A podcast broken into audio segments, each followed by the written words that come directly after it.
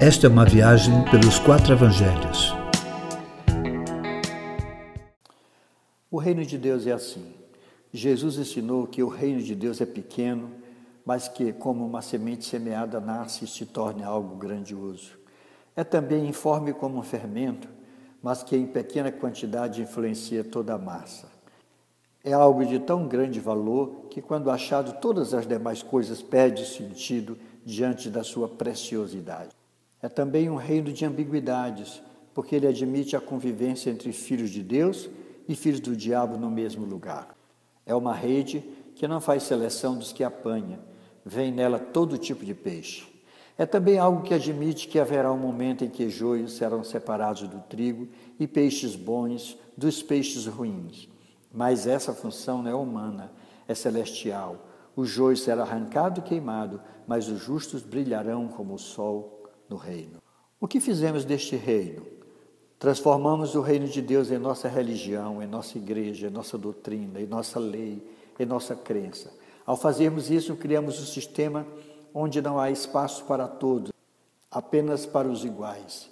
Criamos o gueto que não quer se misturar, não oferecendo oportunidade de mudanças para outros. Nós somos a geração da incoerência. A geração de Jesus era tanto incrédula quanto incoerente. Hoje somos bastante incrédulos, no entanto, muito mais incoerentes. Alguns afirmam que, pelo fato de sermos discípulos, o mundo nos odeia. Odeia o quê? Deveria ser o tipo de vida, o amor entre os cristãos, a misericórdia demonstrada uns aos outros, mas hoje o que o mundo odeia é a nossa incoerência.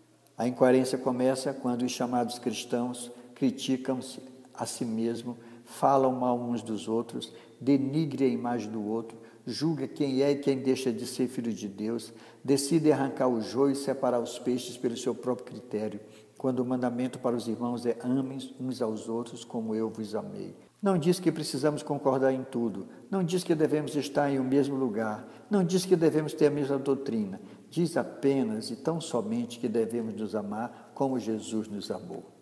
Quem deveria nos odiar é o mundo, no entanto, quem o faz são os chamados crentes. A maior batalha de Jesus não foi com os chamados pecadores, com estes ele vivia pacificamente foi com a religião instituída, com os teólogos e sacerdotes do seu tempo.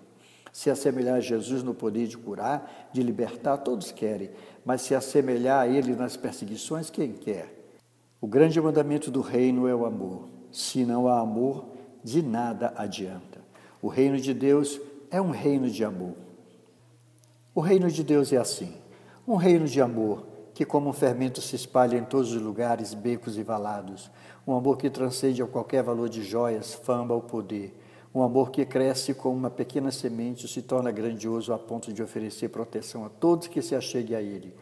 Um amor que de braços abertos admite joios e trigos, peixes bons e ruins, esperando o dia da separação, mas crendo sempre que é possível o joio virar trigo e o peixe ruim se tornar um peixe bom. O reino de Deus é assim, é desse jeito.